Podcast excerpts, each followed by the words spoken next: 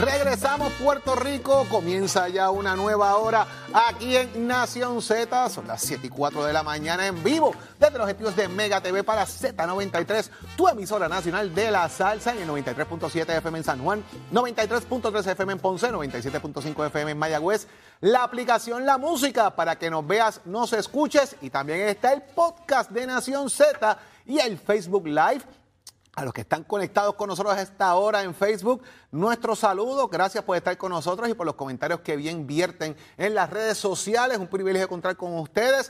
Soy Jorge Suárez junto a Eddie López, licenciado. Buenos días, Jorge. Buenos días al país que nos sintoniza, a los que están fuera también, mirándonos a través de todas las plataformas interactivas donde pueden accesar todo nuestro contenido en vivo o luego después cuando tengan oportunidad. Estamos bajando las cosas en podcast también para que los diferentes segmentos lo puedan ver y estamos llevándoles a ustedes las informaciones con todo el gusto, prestos y dispuestos. Levántate que el despertador te está velando y te agarra el tapón. Hoy es viernes de camisa chulongas y el cuerpo lo sabe, Jorge. Ahí está, señoras y señores. Vamos a ver qué trae el día de hoy, porque tenemos todavía mucho por ahí. Viene Ramón Torres, el comisionado electoral del Partido Popular Democrático.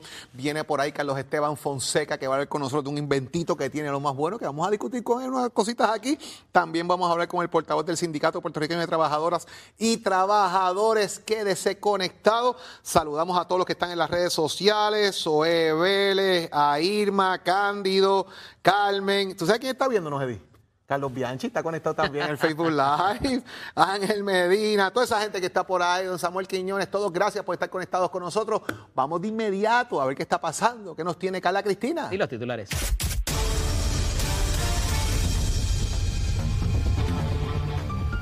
Buenos días, soy Carla Cristina informando para Nación Z. De inmediato los titulares. La exsecretaria del Departamento de Recursos Naturales y Ambientales, Tania Vázquez, defendió ayer la gestión que hizo la agencia bajo su incumbencia sobre las denuncias de crimen ambiental en la reserva de Bahía de Jobos en Salinas y aseguró que acudió oportunamente a las autoridades federales y al Departamento de Justicia local.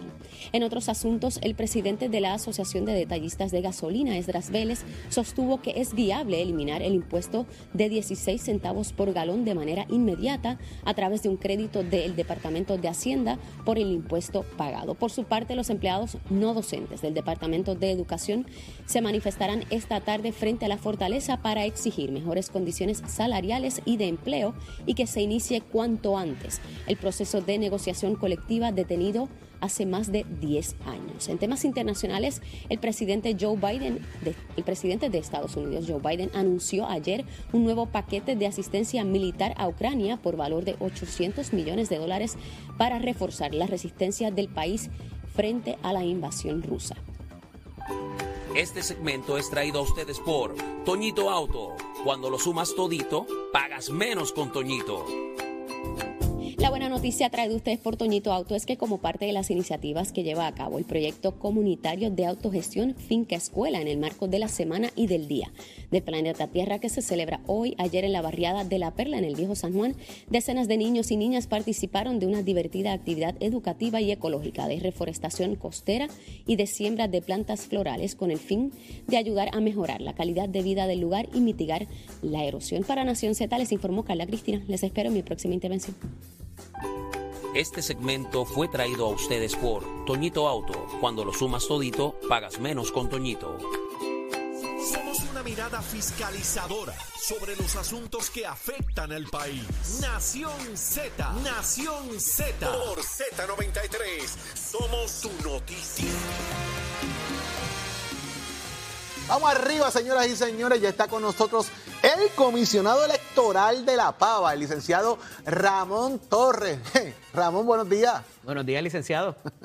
buenos días, Eddie. Buenos días a, el Suárez, el profesor Suárez. ¿Cómo están? Qué bueno, qué bueno escucharlo y, buenos días al país. Lo propio, lo propio. Hay, unos cuantos estudiantes que le envían saludos, ¿sabes?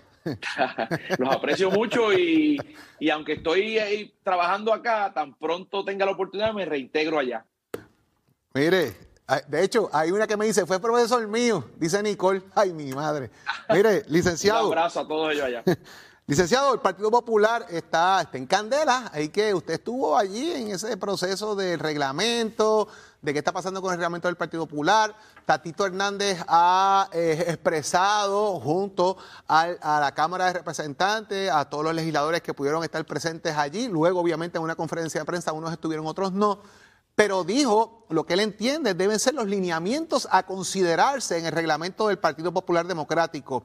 Hay dos de ellos que han levantado una mega controversia y esa controversia ha sido generada a las funciones que debe tener el secretario general del Partido Popular Democrático, muchas de ellas ya contenidas de hecho en el reglamento actual entre prohibiciones y funciones y otras relacionadas a lo que debe ser la presidencia del Partido Popular Democrático. ¿Cómo usted ve eso?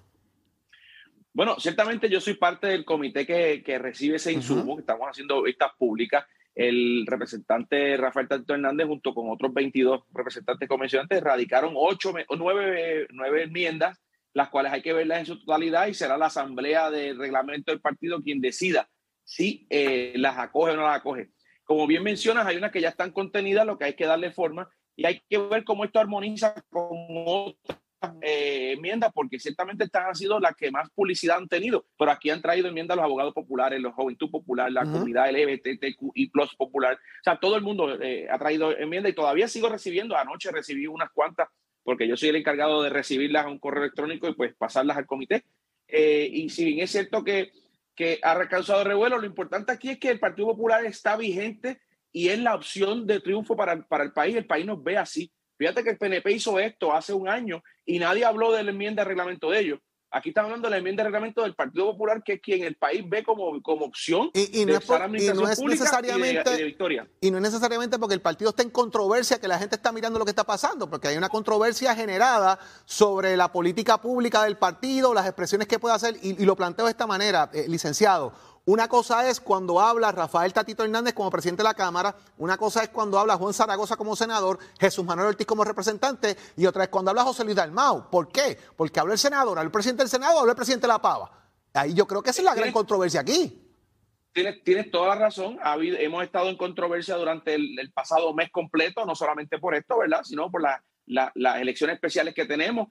Pero la realidad es que el Partido Popular ya está solucionando el problema. Tenemos una conjunta de gobierno este próximo sábado 30 de abril. Eh, la realidad es que no todos pueden estar de acuerdo con lo que ha sucedido, pero yo creo que lo más sano es sentarse a la mesa y poner los puntos de encuentro y los puntos de desencuentro para resolverlo. Eh, eh, tienes toda la razón en que ha habido una, una controversia pública, pero esa controversia pública lo que ha hecho es que ha permitido que el partido eh, tenga más presencia en los medios y que nos vean como opción de que estamos allí, estamos vivos. No, no es lo que están mencionando de que estamos camino a la extinción. Pero ¿y cómo lo ven como opción? ¿Cómo el Partido Popular hoy es una opción? ¿Cómo el país lo ve como opción?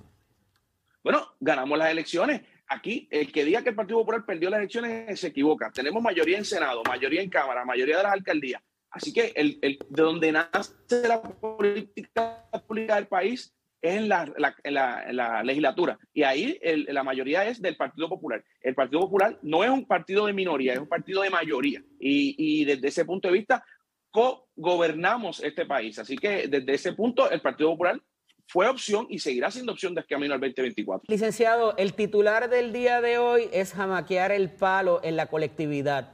Tatito Hernández uh, hace la expresión directa. ¿Es el momento propicio para esto dentro de un proceso de eh, reglamento, habiendo habido los cuestionamientos previos sobre el liderazgo de José Luis Dalmau?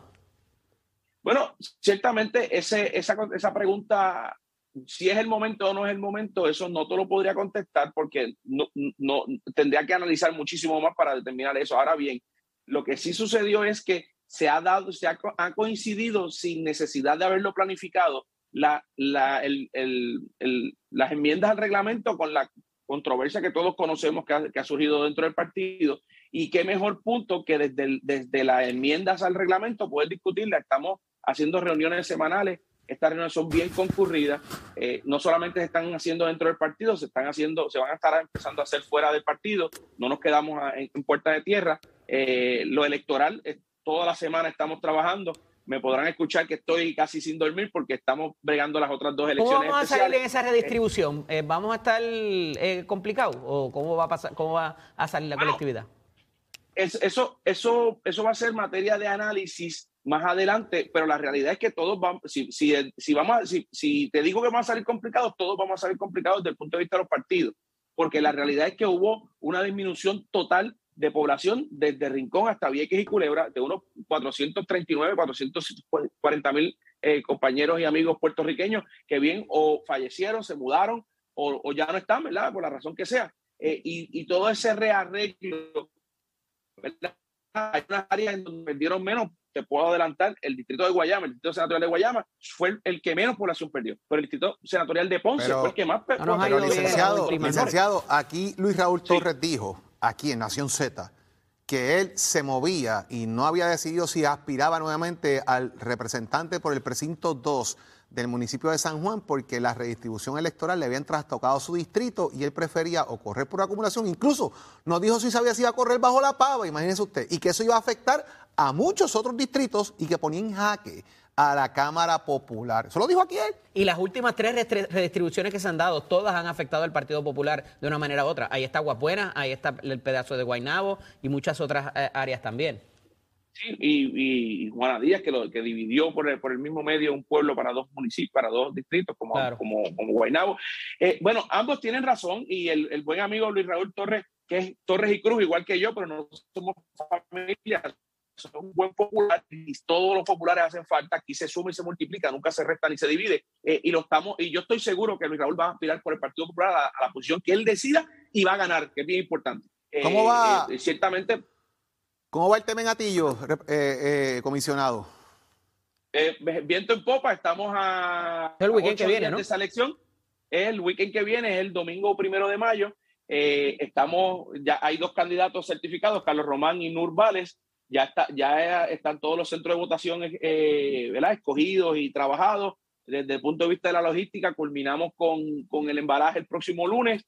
Los confinados votan el jueves, el viernes, debo decir, y ya estamos encaminados. Estamos trabajando ya con la de Guayama, que es el 7 de mayo, el sábado 7 de mayo. 7 de mayo es la de Guayama. ¿Ya se certificaron los tres candidatos en Guayama? Estamos en ese proceso porque había unos documentos adicionales que se tenían que solicitar a uno de los candidatos y hoy en la tarde deben estar eh, certificados y, y, para entonces pasar. O sea que eh, está en velo, está todavía sobre el tapete, si van a hacer, están sobre el tapete si van a ser todavía tres candidatos en Guayama por la documentación que tienen que entregar uno de ellos. Bueno, yo como no, no, no trabajo con la comisión calificadora, ¿verdad? Solo hace la comisión calificadora en el partido, pero a mí me parece que lo que, lo que falta son documentos sencillos, que es bien probable que sean tres. Luego de llenar la vacante de la alcaldía de Guayama, si surgiera una vacante en la Cámara de Representantes como se espera? ¿Esa, ¿Se haría otra elección especial? ¿Se llenaría por asamblea? ¿Cómo se llenaría ese, la vacante, de, vamos, de Nalmito? De surgir, un, big if, como decían en la Escuela de Derecho. Un big Yo no lo veo tan big if, pero vamos. eh, digo, no, no porque no, no, no sepa que el representante puede, sino porque, pues, ¿verdad? Puede, cualquier cosa puede suceder. El código electoral me da 60 días para llenar la vacante, puede ser por delegado, puede ser por eh, votación especial. Yo favorezco y mi recomendación a la Junta de Gobierno fue que fuera por elección especial porque hay más participación, se es más transparente, la democracia se ve, eh, ¿verdad? Eh, es tangible. yo creo que la van a aceptar porque vi buena recepción y pues la estaremos haciendo inmediatamente. Tan pronto juramente y renuncia uno al otro lado, la haremos inmediatamente porque es necesario.